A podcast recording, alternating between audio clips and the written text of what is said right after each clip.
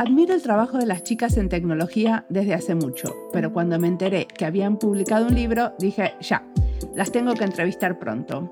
¿Por qué las admiro? Porque son jóvenes feministas llenas de energía y entienden el trabajo que hacen como una forma de activismo, de crear un mundo más amable y justo para vivir. Ellas apuntan a disminuir la brecha de género entre hombres y mujeres en el área de tecnología. Mariana y Carolina en esta charla nos cuentan sobre cómo empezaron a formar el grupo y cómo se extendió su práctica. Ahora piensan en varias acciones en paralelo para aportar al tema de que más chicas quieran aprender tecnología. No solo acciones con chicas jóvenes, sino también con padres, madres, educadores y empresas. Ellas mencionan MVP, Minimum Viable Product. Es el producto que está en vías de desarrollo, pero aparece ya para usarse. Es de alguna manera parecido a un piloto, algo que se hace en menor escala para evaluarlo, ver cómo funciona y pensar después cómo desarrollarlo más. Acá las dejo con Mariana Varela y Carolina Haddad, que tienen mucho para contarnos. Mi nombre es Mariana Salgado, esto es Diseño y Diáspora.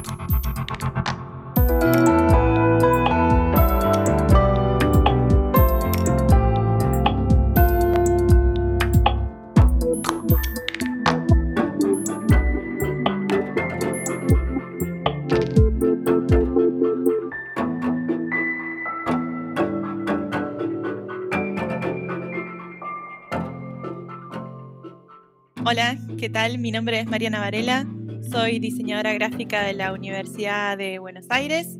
Tuve un pasaje por Japón donde hice una maestría en diseño de experiencia de usuario. Cuando volví a Buenos Aires me junté acá con Caro Haddad, que ahora nos va a comentar un poquito, con Meli Masnata y con Sofi Contreras, y fundamos Chicas en Tecnología en el año 2014, 15, por ahí. Buenísima. ¿Y vos, Caro? Y yo estudié computación, arranqué mi carrera como programadora, siempre como la única de mis trabajos, de, la universidad y demás. Siempre me interesó el impacto social de la tecnología y siempre a través de mis trabajos traté de, de lograr eso. Y como dice Marian, en un momento como que me di cuenta de todas las situaciones de desigualdad que, que, había vivido en lo personal y que, que eran sistémicas eh, y nos juntamos con mis socias para crear esta organización para hacer el mundo un poco más inclusivo, el mundo de sistemas un poco más inclusivo. ¿Y qué son las chicas tech? ¿Qué es? Chicas en tecnología un poco surgió como una propuesta ante la problemática de la brecha de género en, en, todo el sistema, ecosistema tecnológico, ¿no? Hablamos del ecosistema eh, tecnológico no solamente como eh, las empresas que proveen tecnología, sino también eh, organismos de, gobierno, escuelas, bueno, educación y también la familia, ¿no? Todos estamos como metidos de alguna forma contribuyendo a poder mejorar y cerrar o, por lo menos em, empezar a pensar ¿no? en esta problemática de la brecha de género en tecnología. Nuestro abordaje principalmente se da con chicas jóvenes, chicas adolescentes y un poquito más grandes también, mm, un poco como para que empiecen a pensar que tienen una, una oportunidad y todas las experiencias que, buenas que pueden llegar a tener en tecnología, ¿no? Si siguen una carrera en tecnología, si se pueden, se pueden imaginar como creadoras de tecnología y no solamente como usuarias, ¿no? Porque de alguna forma eh, todos usamos la tecnología, pero sin embargo pensar en crearla es un salto un poco diferente. O sea que chicas en tecnología es como una ONG, un movimiento social? ¿Qué es? Bueno, Chicas en Tecnología es una ONG, una organización de la sociedad civil, pero como lo, decíamos, ¿no? Al principio empezó como nos juntamos nosotras cuatro, vimos esta problemática que nos tocaba a todas y empezamos a pensar cuál era, de nuevo, como la mejor manera que podíamos tener para, para aportar para que este problema que, como decía Mariana, es sistémico, tiene que ver con un ecosistema que nos, nos pone en cajitas desde muy chicos sobre qué cosas podemos hacer como mujeres, qué cosas no, y empezando a ver esta cuestión de, de, la inclusión en la tecnología, pero como una manera de tener más voces representadas, para poder tener más innovación, más perspectivas a la hora de pensar problemas Y ahí fue que en 2014 nos juntamos entre nosotras cuatro, que venimos de áreas muy distintas entre sí. Melina viene del mundo de, la educación, de la tecnología educativa, Sofía del mundo de los emprendimientos, Mariana del diseño y yo de la programación, y todas veíamos en nuestros ámbitos los mismos problemas.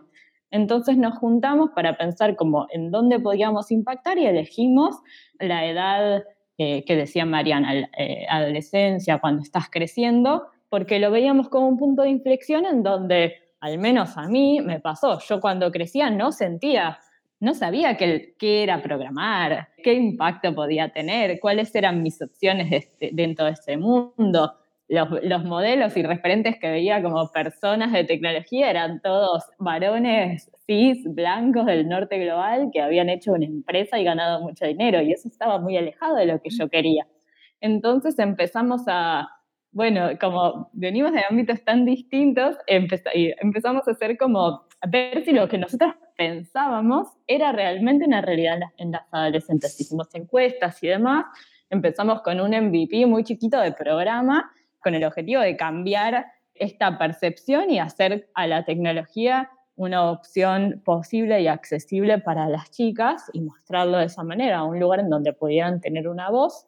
Empezamos con un MVP de nuestros programas y tuvimos una repercusión súper linda, crecimos un montón, pudimos ampliar el equipo y profesionalizarnos y hoy ya estamos llegando a toda la región con nuestros programas y no solamente trabajamos con adolescentes como lo decíamos en, un principio, sino, como decía con Marian, con todo el ecosistema que, que genera en, algún, en algún punto esta exclusión de las mujeres en el área. Entonces, tienen programas. ¿Cómo, son estos programas? Si yo, empecemos por los programas para adolescentes. Si yo soy un adolescente, ¿Cómo me entero? ¿Cómo qué hago? Bueno, tenemos varios programas. Un poco arrancamos con, como te decía, Caro, con un MVP chiquito, con 30 chicas nada más. Nuestro primer programa era Programando un Mundo Mejor, que eran, bueno, chicas de diferentes escuelas que se sumaban en equipos chiquitos de tres. Tratábamos siempre de mantener esta variedad de, colegios de diferentes zonas de la ciudad. Más adelante nos ampliamos a diferentes zonas de, de la provincia de Buenos Aires en Argentina. Y después empezamos a armar otro tipo de programas. Pero empezamos un poco con esa premisa, ¿no? Chicas, en cuatro días, súper rápido, empiezan a aprender las bases de, bueno, de qué se trata esta, esta lógica de, pensar en, programar, de qué se trata pensar en, el usuario, ¿no? Y, realizar una propuesta de, diseño centrado en las necesidades del usuario. Y después, eh, bueno, hacer un prototipo de una app que solucione un problema que ellas detecten que se encuentra en sus, en sus barrios, en sus comunidades, y en el último día lo tenían que presentar. Con esa misma premisa, Hicimos otros programas más, un poquito más largos, eh, los clubes de chicas en tecnología, que los, llevamos a todo el país, en los cuales en tres meses creo que duraba algo así, las chicas seguían ampliando todas estas capacidades, pero no en cuatro días, sino en tres meses, por ejemplo. Y lo que estuvo bueno fue que fue una oportunidad que les llevó, nada, nos ayudó a llegar a las escuelas, que es el lugar donde están las chicas, con el apoyo de los docentes que muchas veces también veían como buenísima esta oportunidad de capacitarse y poder acercarle como estos contenidos tecnológicos a, las chicas. Siempre hablando de chicas, ¿no? O sea, ¿esto es algo que la escuela compra? No, no, no lo compra la escuela. En realidad todos nuestros programas son libres y gratuitos. ¿Y cómo lo financian? Tenemos apoyo de, de empresas que nos sponsorean pero en realidad lo que les llega a las chicas es, es libre, es gratuito. El apoyo nos lo hacen las empresas porque en realidad son ellos también los que están interesados en eh, hacer como... Eh, tratar de cerrar esta brecha de género. Hoy por hoy tenemos otros programas, imagínate que con la pandemia hubo muchas cosas que tuvimos que cambiar, pasamos eh, nuestros programas a ser 100% virtuales, algunos más largos, algunos más cortos, acabamos de terminar un programa también a nivel regional de dos meses de duración o algo así, puntualmente de UX, por ejemplo. Y después tenemos, tenemos varios programas de diferentes duraciones, eh, pero todos eh, los, pueden, los pueden ir chusmeando a través de nuestra página web y nuestras redes sociales. Buenísimo, pero y vos hablaste antes de esto de trabajar con todo el ecosistema. ¿Qué quiere decir esto? O sea, ustedes tienen, aparte de programas que son específicamente para las adolescentes, cómo influencian, por ejemplo, para que una escuela de un suburbio tenga ganas de tenerlas. Bueno, en realidad lo que tuvimos que crear eh, definitivamente fue una red de docentes, de escuelas, de capacitadores y personas dentro del mundo de la docencia que nos ayudaron a impulsar todo esto de chicas en tecnología. Me acuerdo con nuestros primeros programas empezábamos a, no sé, imprimir pósters y pegarlos en las escuelas, cosas como muy, muy chiquitas, por supuesto también llegar a través de las redes fue muy importante, conseguir bases de escuelas como para mandar mails, informar de qué se trata todo esto y generar algunas alianzas con algunos organismos de gobierno y de educación que siempre nos dieron algún push como para llegar también a ellos. Eso desde el mundo de la, de la educación, pero pero también tratamos de mantener, y porque nos parece un protagonista fundamental, es el mundo de las empresas de tecnología. ¿Y con ellos qué hacen? Tal cual, como decía Marian, trabajamos eh, con distintos actores del ecosistema. Las empresas no solamente es que colaboran poniendo plata, sino que también buscamos que las empresas con las que trabajamos puedan generar espacios inclusivos para eh, justamente esto que hablamos, ¿no? siempre hablamos de, que la inclusión de, las mujeres en tecnología no se trata solamente de un problema de acceso, de, bueno, adolescentes quieran estudiar estas carreras, porque una vez que lo hacen, ¿cuáles son las condiciones laborales que tienen? Tienen los mismos salarios por las mismas tareas que sus pares varones, son reconocidas igualmente y demás. Entonces trabajamos eh, un poco con, la, trabajamos con las organizaciones para que si deciden comprometerse con estas causas puedan encarar programas de forma interna, puedan revisar sus políticas, puedan dar a conocer e intercambiar con, otros, con otras empresas, con otras organizaciones, eh, lo que funciona y lo que no funciona. Y a la vez, nosotros, como contábamos, tratamos de tomar todas nuestras decisiones eh, con datos y validar nuestras hipótesis. Y al menos en Argentina, faltaban datos cualitativos y cuantitativos acerca de qué estaba pasando con la situación de las mujeres ¿no? en tecnología. Teníamos acceso a investigaciones en otras partes del mundo que no estábamos seguras de si aplicaban de la misma manera o no.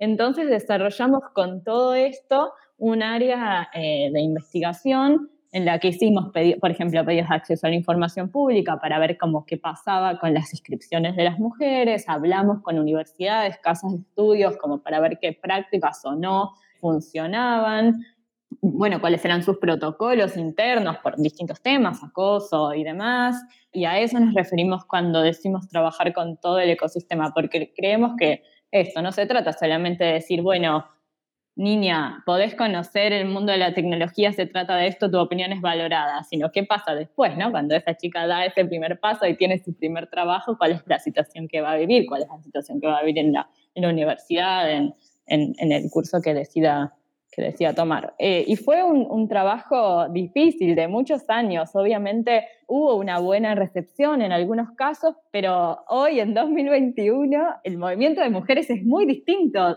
del que, del que teníamos en, en 2014, ¿no? Pasó poco tiempo, pero, pero hubo muchos cambios. Yo cuando estudiaba, por ejemplo, las cosas que hoy damos naturales no eran así. No sé, había situaciones en la universidad que yo y mis compañeras naturalizábamos, comentarios eh, y demás, y que hoy, que hoy ya no existen. No había grupos de mujeres en donde vos pudieras acceder o de diversidades en donde vos pudieras eh, compartir tus problemas y ese crecimiento que se, que se dio a nivel eh, general, eh, nosotros lo vivimos y tratamos de impulsarlo junto con otros espacios que fueron surgiendo y que ya existían a nivel regional para poder generar esto, una red de, de personas que estuvieran trabajando en diversidad y tecnología, compartir prácticas y, y trabajar juntos.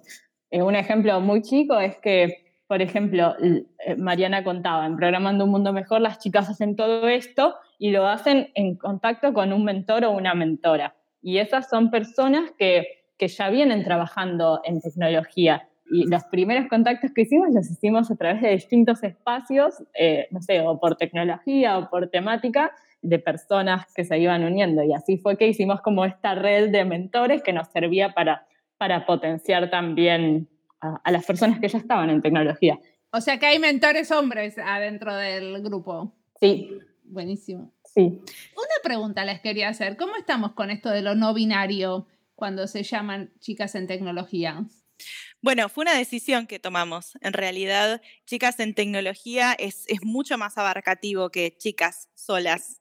Chicas y todas las personas que se identifican con el género femenino. Es un poco algo que aparece en el prólogo del libro que tuvimos que, tomar una decisión de decir, bueno, cuando hablamos de chicas, en realidad estamos también tomando un, espectro de todas las personas que se identifican con el género femenino. Lo que sí en los programas de chicas, por ahora no estamos también tomando a chicos. Pero bueno, es un poco la decisión que habíamos tomado en un principio y bueno, por ahora la seguimos manteniendo o sea, cuando hablamos de chicas en tecnología, que es el nombre, como decía Mariana, de nuestra organización, en realidad hablamos de inclusión en tecnología, ¿no? Muchos de los problemas que vivimos las mujeres en tecnología son comunes a, las, a los problemas que viven, no sé, personas que se identifican con otras identidades de género, varones, personas racializadas, personas con discapacidad, digamos, porque estamos hablando de inclusión. Pero nuestro foco específicamente de trabajo es en el tema de género. Eso no quiere decir que las herramientas que proponemos y los programas que, hacemos no puedan ser útiles para otras identidades de género y muchos de nuestros programas además son públicos, abiertos, hay em, acciones que hacemos en redes, tenemos un campus en donde hay lugares de capacitación y demás, pero los programas estos específicos que hacemos en escuelas son para mujeres porque estamos haciendo una acción positiva para tratar de revertir una una desigualdad que ya se da en los espacios educativos. Entonces, por ese, por ese motivo tenemos ese foco. Y una pregunta, ¿cuánto usaron aproximaciones en diseño para el desarrollo de chicas en tecnología? O sea, ¿cuánto usaron el diseño como el proceso de diseño o el pensamiento de diseño para el desarrollo de todas estas actividades, los programas, la ONG en general? Bueno, como, un poco te contaba Caro, nosotros nacimos de una idea, de una hipótesis que tuvimos que validar. Lo hicimos a través de nuestros MVPs y creo que hasta el día de hoy, Chicas en Tecnología es un proyecto que está en constante iteración.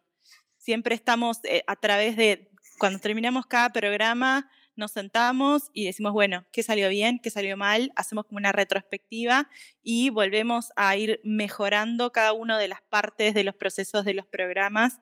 Y es parte de, bueno, de poner a las chicas en el centro, ¿no? Ver qué es lo que necesitan, cuáles son los momentos en los que se divirtieron, cuáles son las cosas que más les costaron y poder tener esa retroalimentación de lo que nos están diciendo, poder escucharlas, porque justamente es el lugar donde ellas tienen que ser escuchadas y tienen que tener un programa que está hecho un poco a su medida, ¿no?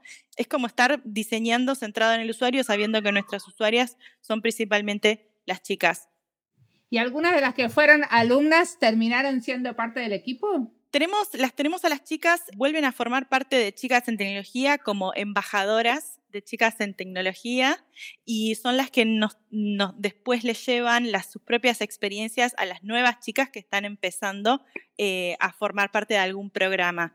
Y esto nos parece que es súper importante porque cuando una chica lo escucha de otra chica que es igual a ellas, con muy poquita diferencia de edad y, puede contarles un poco de qué se trata y cómo fue que lo vivieron y, qué es lo que aprendieron y qué es lo que van a hacer más adelante, es súper válido. Me parece que es, es, como la mejor recomendación que pueden llegar a tener.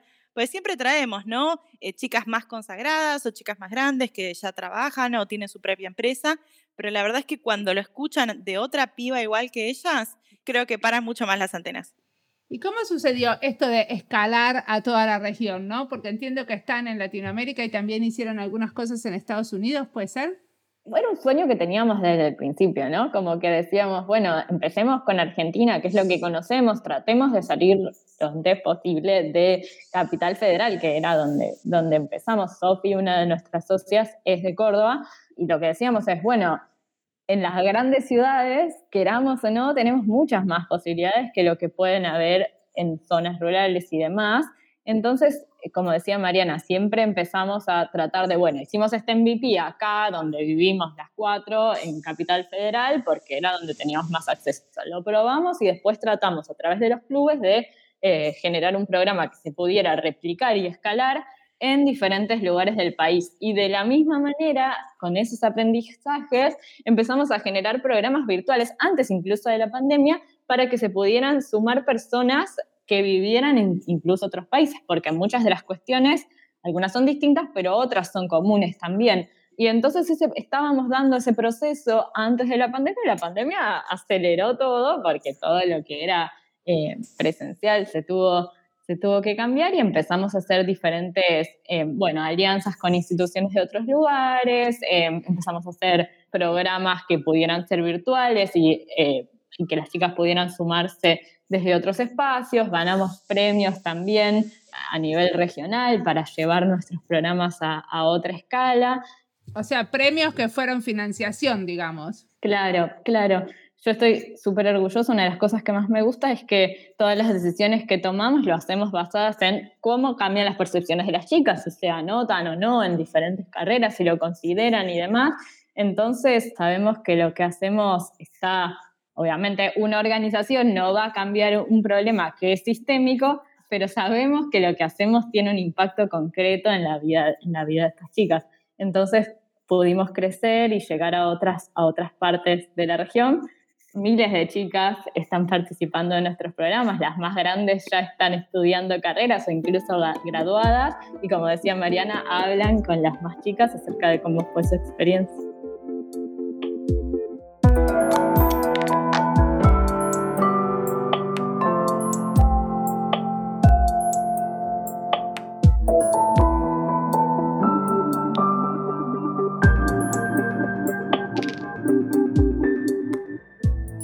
Entrevista será parte de varias listas, como dije al principio, diseño y activismo, diseño feminista y Argentina y diseño.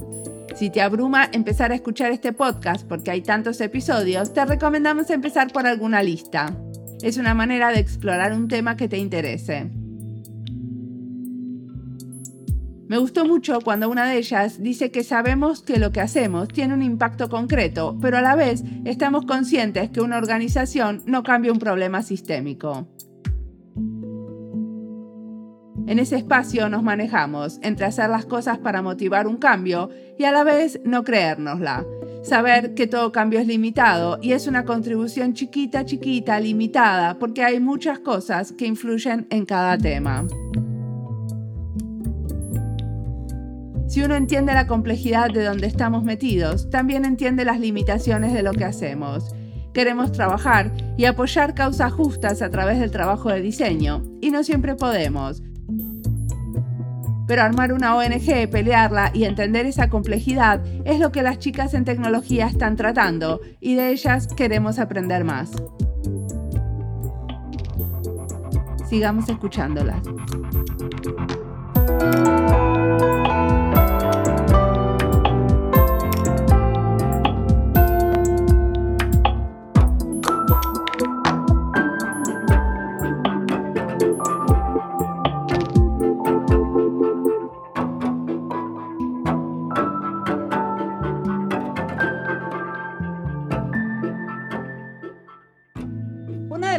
Que me gustó cuando leí tu currículum, Caro, o no sé, una biografía que me mandaron, era que estudiaste computación y siempre te interesó el impacto social de la tecnología. Porque ahora lo que están haciendo tiene que ver con el impacto de la tecnología, pero también eh, con el impacto en la educación sobre tecnología, ¿no? ¿Cómo lo ves? Sí, eh, miren esa frase que siempre se dice es fácil conectar los puntos mirando hacia atrás, pero viéndolo desde ahora, yo desde adolescente, desde chica siempre me unía a causas sociales, daba clases particulares y también me gustaba, no sé, la matemática y la lógica y esas cosas. Y por mucho tiempo pensé que esas eran dos cosas separadas, ¿no? Porque justamente lo que decíamos, porque lo que se comunica como un modelo exitoso en tecnología rara vez tiene que ver con lo social. Pero la tecnología es un área transversal que puede ser aplicada a cualquier tema. Literalmente, cuando estaba estudiando, yo empecé a trabajar en otra cosa que nada que ver, análisis de datos, bases de datos y demás, pero en la facultad conocí a un docente que yo siempre como quería saber qué hacían todos, porque era un mundo muy nuevo para mí. Yo no había programado desde chica esta historia de programas de los cuatro años, no, yo aprendí en la facultad y hablando con uno de los docentes me contó que trabajaba en una ONG que trabajaba con organizaciones del sudeste asiático y de África para desde la tecnología resolver los problemas de estas ONGs. Y dije, wow, eso es espectacular. Nunca se me había ocurrido, me empezó a contar todo y me dice, y le digo, pero hay que ser muy groso para trabajar en algo así, ¿no es cierto? Y me dice, no, de hecho nosotros estamos buscando una persona junior, si querés postularte. Y fue como, oh, wow. y ahí fue que, que, que, postulé, empecé a trabajar en este lugar y empecé a conocer como que este era un mundo posible.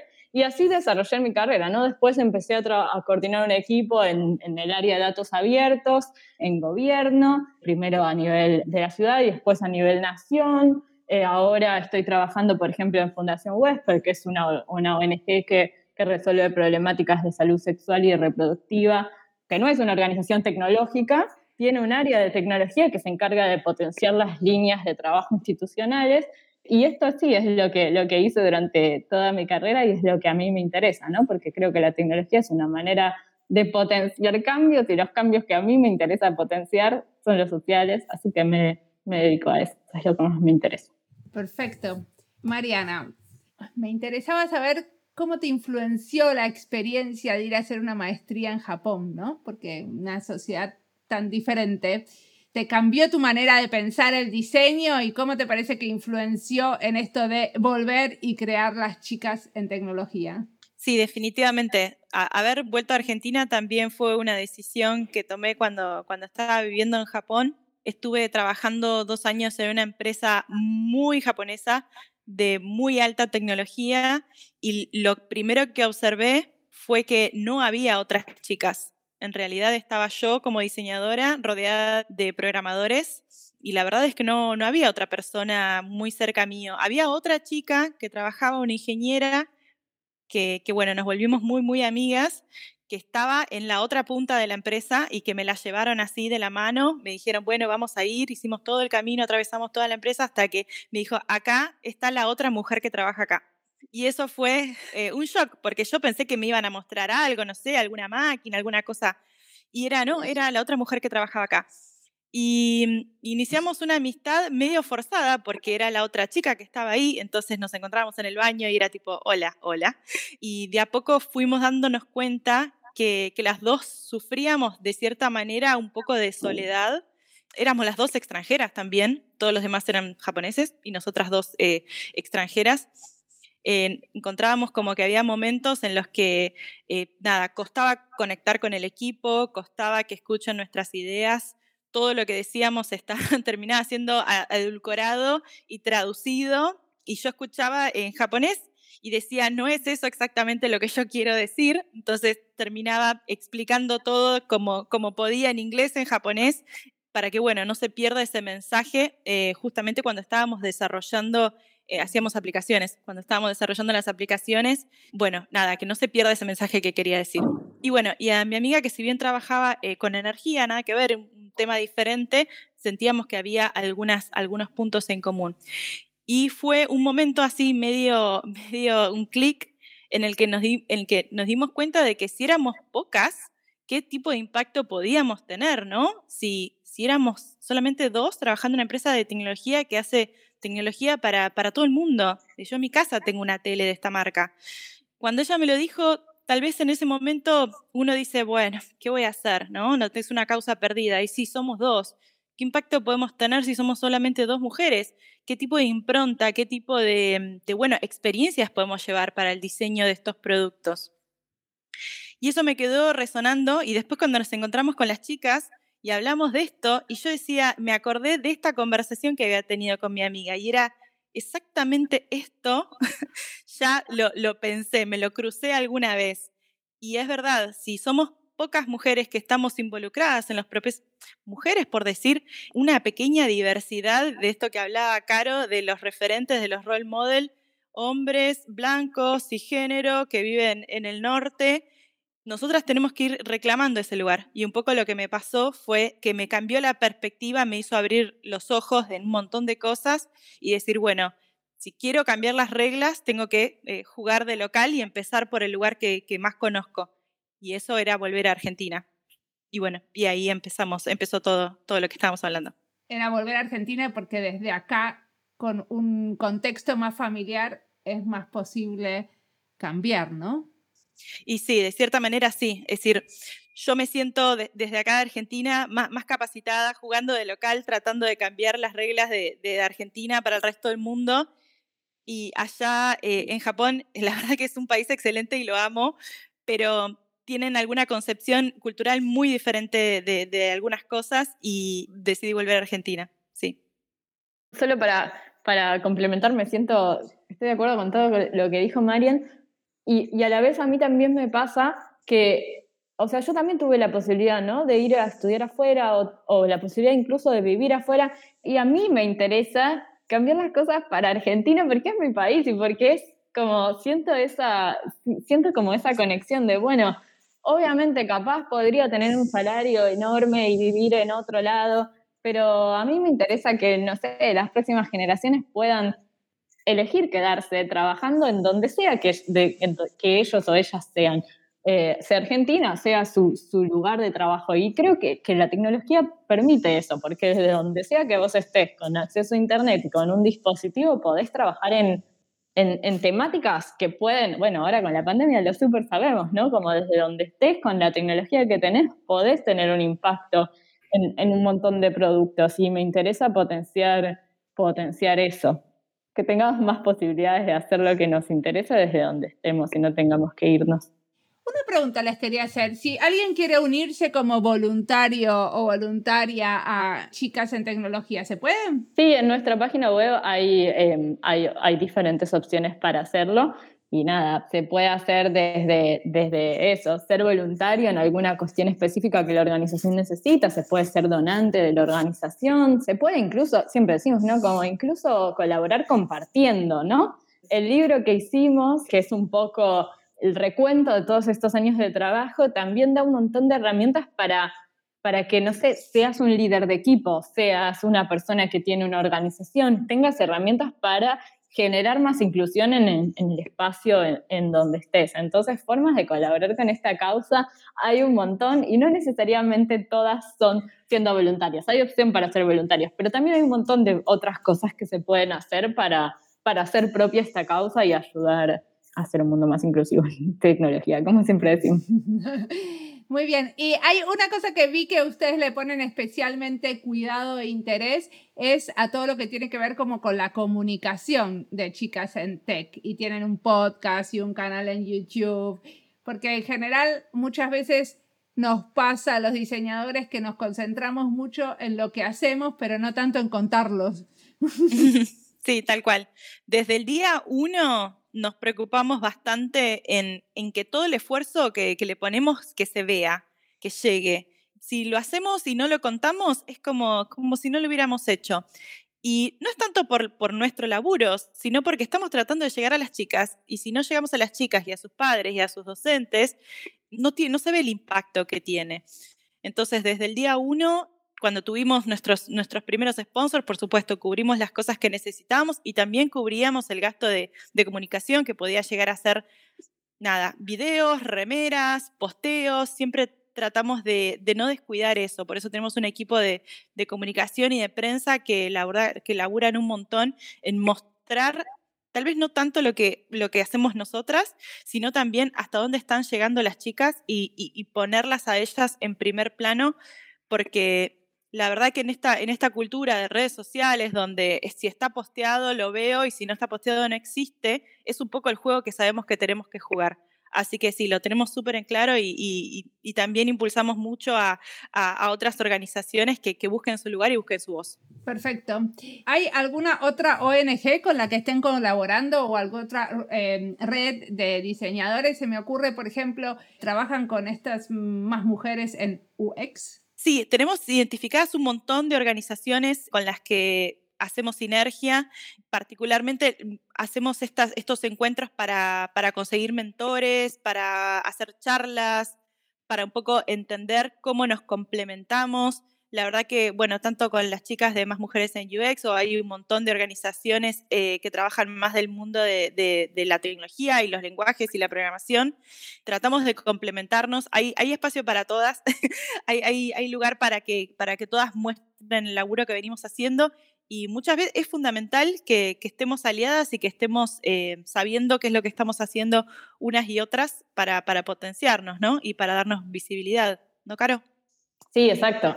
Por muchas, mucho tiempo tratamos de, de, no sé, formar espacios, participar de conferencias de otras organizaciones. Tal vez hoy no lo hacemos nosotras, cuatro de las cofundadoras, pero sí lo hace el equipo, formando parte de espacios de otras organizaciones, compartiendo programas que lideran otras organizaciones y compartiendo los programas que nosotras eh, hacemos para que a través de las diferentes organizaciones nacionales y regionales puedan, como decía Mariana, llegar a nuestro público objetivo, que son las chicas, adolescentes y sus familias, eh, para que puedan conocer esta organización y sumarse eh, si es algo que les interesa, ¿no? Bueno, esto parece un poco como una gran eh, publicidad para chicas en tech. Díganme, ¿cuáles fueron sus errores y qué aprendieron de los errores? A ver, algo. Yo, mm, uno de los aprendizajes de este año, además como madre, esto es súper personal, ¿no? Pero tiene que ver con chicas en tecnología. Esta es una causa que para mí fue toda mi vida. O sea, esta es una respuesta a años de, de discriminación y problemas que yo vivía en lo personal, ¿no? Entonces esto er, era una temática muy personal para mí. Todo era como, bueno, cada posteo, cada cosa, cada interacción con las chicas, yo lo sentía como muy esta soy yo cuando era chica. Entonces como que todo lo hice como, lo, sentía muy personal y ocupaba muchísimo de mi tiempo. Y en un momento, no sé si a las chicas les, pasó lo mismo, creo que sí, pero bueno, ya dirá eh, Marian desde, desde, su, desde su perspectiva, pero a mí esto me llevó muchísimo tiempo, muchísimo tiempo personal, tiempo de mis amistades, al final estaba trabajando muchísimas horas por día en mi trabajo que me pagaba y en chicas en tecnología, que era algo que hacía como sin un sueldo, ¿no? Eh, sobre todo al principio, cuando recién estábamos como viendo si esto funcionaba o no. Y eso fue muy difícil para mí, eh, desde el punto de vista personal, desde el punto de vista de las relaciones. Y es algo que, que yo lo veo como un crecimiento, no como un error ni nada, pero hoy que Chicas en Tecnología tiene un staff remunerado que trabaja todos los días para que esto ocurra, creo que, que resuelve un tema que yo viví mal cuando lo hacía, cuando lo hacía como algo que me sacaba tiempo de otras cosas y que tenía que hacer descuidando mi carrera profesional en algún punto. Y eso no está bueno, porque los problemas sistémicos, si se van a resolver de alguna manera, no se van a resolver con tiempo voluntario de las personas que terminan repercutiendo en su propia carrera profesional, ¿no? Bueno, pero a la vez el tiempo voluntario tuyo que le pusiste a eso hizo que ahora puedas tener un trabajo que se alinea con tus valores. Sí, sí, obvio. O sea, no, no estoy diciendo que me arrepiento, ni mucho menos. Simplemente digo que, estaría bueno eh, que esto lo hubiéramos pensado desde un momento para que sea como más sostenible y con, sin al menos yo me lo tomé como con mucha carga personal de esto tiene que ser perfecto y tenemos que resolver un problema nosotras solas. Y como decía Mariana, no lo vamos a hacer. Lo que sí tenemos que hacer es alianzas para que esto pueda resolverse tal vez de acá a 100 años, ¿no? Pero bueno, eso eh, en lo personal, aprendizaje mío. Yo estuve pensando, estuve pensando algunos, algunos aprendizajes que también tuvimos como organización. Tal vez desde el principio pensamos que las chicas iban a venir y iban a hacer el programa entero de punta a punta porque les iba a encantar. Y lo cierto es que la deserción es real. Las chicas son adolescentes, un día les interesa, otro día capaz que no tanto. Entonces nos dimos cuenta que teníamos que estar muy cerca de las chicas, acompañarlas durante todo el camino para que no dejen, para que sigan conectadas, para que sigan viniendo a nuestros, a nuestros programas, aparezcan en los eventos porque bueno, hay mucha competencia. Las chicas vienen a un programa de chica en tecnología, tienen clases de inglés, después tienen el deporte, después esto y lo otro. Y son adolescentes. Nos pasaba chicas que estaban en el, eh, tenían una fiesta de 15 un sábado y el domingo tenían que hacer la presentación de, de la aplicación que habían diseñado. A ellas también les pasan cosas. Otra cosa que nos encontramos y que aprendimos fue que los sponsors a veces vienen con muy buenas intenciones, por no decir, bueno, vienen con muy buen apoyo, pero tenemos que eh, saber elegir y saber cuáles son los sponsors que queremos tener al lado y, cuáles no, ¿no? Cuáles realmente están interesados en hacer un cambio verdadero y cuáles solamente quieren hacer un pink washing, ¿viste? Entonces, bueno, tener como mucho cuidado con eso también. Y otra cosa que aprendimos es que para estar bien enmarcadas en, como en un marco legal, tenemos que ser una ONG, tenemos que estar reguladas y, todo eso fue un súper aprendizaje, súper aburrido de procedimientos, abogados, firmas de cosas, eh, entonces no es todo, todo tan divertido, hey, hacemos un programa bien en las chicas y cerramos la brecha de género, sino que también hay un montón de otras cosas aburridas que no las sabíamos y cuando las tuvimos que enfrentar fue un pelotazo, pero bueno, lo hicimos. Buenísimo. ¿Y em, qué cosas las inspiran en este momento? ¿Qué están leyendo, escuchando, que quieren recomendar a otros? A mí lo que más, más me inspira siempre son las historias de otras chicas. Cuando conocemos, eh, no sé, el esfuerzo o lo que las trajo, o no solamente las chicas pasaron por el programa de Chicas en Tecnología, ¿no? Sino historias de mujeres, capaz que no son las que aparecen en, la, en la primera plana, cuando empezás a conocer de dónde viene y todo el camino que recorrió, eso es lo que a mí principalmente me, inspira. Eh, soy malísima con los nombres de las personas, los libros y, y, otros enlaces, así que agarro lo que puedo y me voy informando de eso. Buenísimo. ¿Y vos, Caro? Como les contaba, yo vengo trabajando en temas de género y tecnologías de hace un montón, pero recién hace muy poco empecé a conocer a las pioneras argentinas de mi misma disciplina. O sea, conocía capaz a un par, las, más, las que más resonaban. Y ni hablar de que no conocía a las pioneras de una disciplina que no era la mía. O sea, ni siquiera conocía a las, a las de la mía. Mirá si voy a conocer también a las de otras. Entonces, como que hace poco, y con Chicas en Tecnología, de hecho, hicimos en uno de nuestros primeros programas un juego que hacemos con los adolescentes de conocer a estas mujeres. Hicimos un énfasis especial en tener mujeres argentinas pero conocía solo esas, que eran tres, Elisa Bachofen, la primera ingeniera latinoamericana, no sé, Rebeca Guber, que es una pionera de la computación argentina, y ya.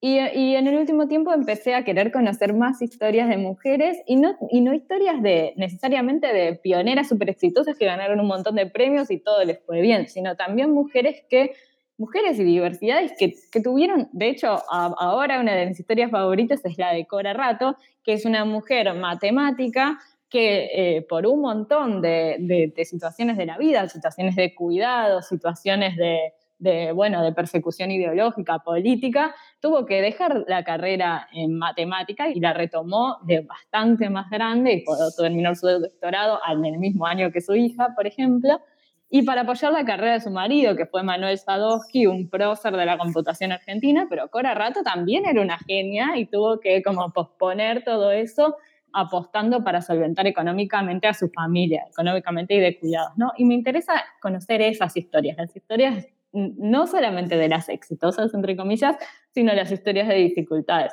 Y nada, y estoy tratando de leer a muchas más mujeres. Por ejemplo, ahora estoy leyendo, nada que ver, ¿no? Pero Ciudad Feminista de Leslie Kern, que me parece que está buenísima. Perdón, decímelo de vuelta, ¿cómo? Ciudad Feminista, feminista de Leslie Kern. Habla sobre, sobre urbanismo y de cómo las ciudades fueron pensadas, eh, como, como ustedes decían, ¿no? Como para un sujeto que es un varón que trabaja fuera de la casa, que no tiene discapacidades, y me parece súper interesante cómo todo nuestro mundo está diseñado para un tipo de personas que mm, no somos nosotras y nada, súper interesante. ¿Qué es lo que les gustaría que pase de acá a cinco años con chicas en tecnología? ¿Cuáles son los sueños desde el deseo? Siempre decimos lo mismo. Nosotras, nuestro principal deseo es dejar de existir, pero sabemos que va a ser muy difícil. La brecha de género tiene para cerrarse como 100 años, así que en cinco años no va a suceder. Y entonces, ¿qué podemos pensar en cinco años?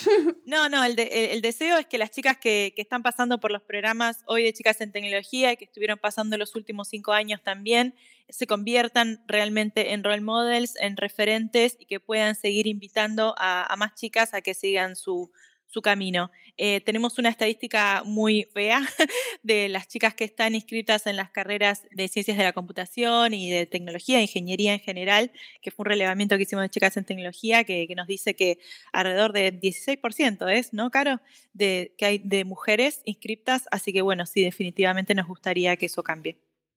O sea, yo, a mí me gusta mucho que pudimos haber hecho eso, nos llevó años de trabajo, de escritura, que fue difícil entre cuatro personas en pandemia, pero tratamos de poner estadísticas locales y regionales, que eso no muchas veces se da, ¿no? Como que siempre leemos estadísticas hechas en otro contexto sobre situaciones que se dan en el Silicon Valley están muy bien, son importantes saberlas, pero cuáles son las situaciones que se dan eh, acá, ¿no?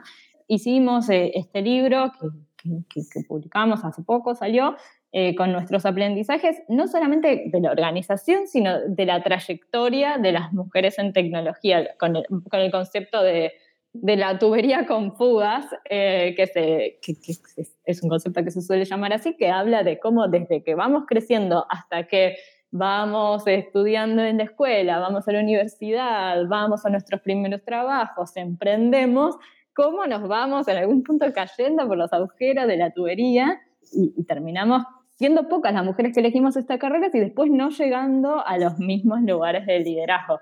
Entonces hicimos este recuento de, cuáles son las situaciones que se dan, eh, invitando y trayendo experiencias de referentes locales eh, y, qué y qué van haciendo en los distintos momentos de la tubería. Sí, yo me acuerdo que hace poco leí un estudio que habían hecho en Estados Unidos donde eh, evaluaban cómo los maestros y docentes evaluaban a las mujeres y a los varones en matemática y cómo eran como mucho más permisivos y les daban mejores notas a los varones cuando los resultados eran como iguales, ¿no? Sí, sí, totalmente. Hay, hay como un mito ahí de que, de que las, las chicas no son tan buenas en matemáticas y la verdad es que es un mito, porque si empezás a mirar ese, los resultados de, de las evaluaciones a, a nivel mundial, eh, si realmente fuéramos malas en matemáticas, tendríamos que ser malas en matemáticas a nivel mundial, porque nuestros cerebros son los mismos. Justamente es la forma de, educarnos que hace que en algunos países estemos compitiendo más eh, a 50-50 con, con, los varones y en otros países las chicas les va como mucho mejor y en algunos países los, los varones les va mucho mejor. Entonces, eh, ese mito es algo que se tiene que derribar, no solo desde las escuelas, que estaría buenísimo que, hicieran las, correcciones y pusieran las calificaciones eh, sin mirar, ¿no? Quién es la persona que está escribiendo, quién es, quién es quién está firmando esa evaluación. Y bueno, desde las casas también los, papás, capaz que cuando son más chicos, papás y mamás, padres, este, están acompañando a sus hijos eh, en el aprendizaje de la matemática, un poco si ellos tienen miedo, digamos, que, a sus hijas particularmente les vaya mal, es como que las hijas también tienen como ese miedo aprendido de que, de que me va a ir mal. Y en realidad es todo se trata, y también con la tecnología, de poder inyectarles eh, esta, esta confianza, esta buena experiencia y este aprendizaje constante que vamos teniendo en cada uno de, los grados y de los años de escalafones de la escuela eh, y en la secundaria que vamos teniendo. Así que bueno, no solo desde el colegio, sino también desde casa.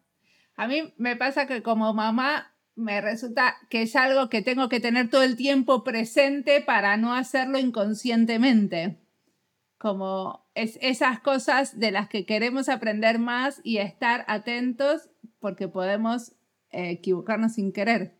Exacto, y además que no es, o sea, yo también como mamá de un nene de casi tres, totalmente lo, pensamos adentro de casa, pero también las cosas que, que, los chicos ven, no sé, en la tele, ven en la escuela, en diferentes espacios, que todavía hoy, en 2021, terminan sesgando como cuáles son las profesiones que hacen varones y mujeres algo que me acuerdo que, que Tommy, mi nene, dijo hace poco, él antes decía, no sé, por ejemplo, la persona del taxi, no sé, estaba hablando con un nene de tres, ¿no? Entonces decía siempre la persona del taxi, así como sin género.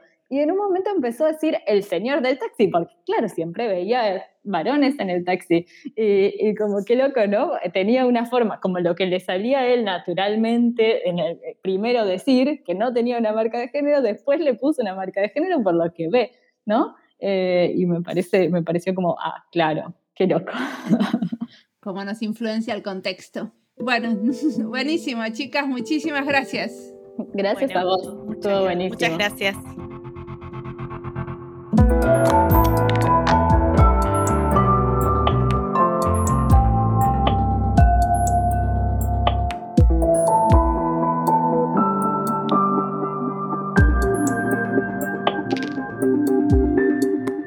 La tecnología es una manera de potenciar cambios y los cambios que me interesan son los sociales, dice Carolina.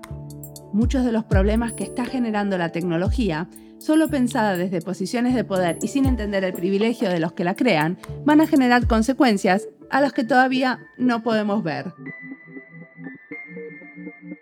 Así es como salen los algoritmos, por ejemplo, que marginalizan algunas personas. Hace poco vi un documental sobre el tema que se llamaba Coded Bias, donde muestran cómo la inteligencia artificial puede ser racista y sexista, y cómo un grupo de investigadoras activistas trabajan para que eso no suceda. El documental lo encuentran en Netflix. Una de las propuestas es tener más diversidad en los grupos de trabajo y estar seguros que cuando se generan estos algoritmos se tiene en cuenta la diversidad en todas las dimensiones posibles. Por eso, para tener grupos de desarrolladores de tecnología más diversos, es importante que las chicas también quieran meterse en estos temas. Y para esto me parece que la propuesta de Chicas Tech tiene embebido un pensamiento sistémico porque ataca el problema desde diferentes lugares. Entienden la diversidad de actores y espacios, los invitan a participar y generan algunos servicios para intervenir en ciertas situaciones. Vamos por más diseño sistémico y pensado desde la complejidad de los que nos toca. Hablando de complejidad, algunos temas nos convocan y queremos aprender más. Por eso anunciamos que desde el episodio que viene empezamos una serie sobre diseño y democracia. Esta es una serie de cinco entrevistas a diseñadores que piensan la democracia, el poder y la participación ciudadana de nuevas maneras. No se la pierdan. Es una serie hecha con Federico Vaz, un investigador y diseñador uruguayo que trabaja en el Reino Unido. Queremos mejorar la calidad de lo que hacemos, por eso una de las estrategias es hacer alianzas con investigadores en diseño. Como siempre, la música del podcast es de Antonio Zimmerman, el diseño de sonido es de Julián Pereira. Este podcast está publicado con licencia creativa común con atribuciones. Esto es Diseño y Diáspora Pueden seguirnos en nuestras redes sociales, en YouTube, Instagram y Twitter, o visitar nuestra página web diseñodiaspora.org. Nos escuchamos en la próxima.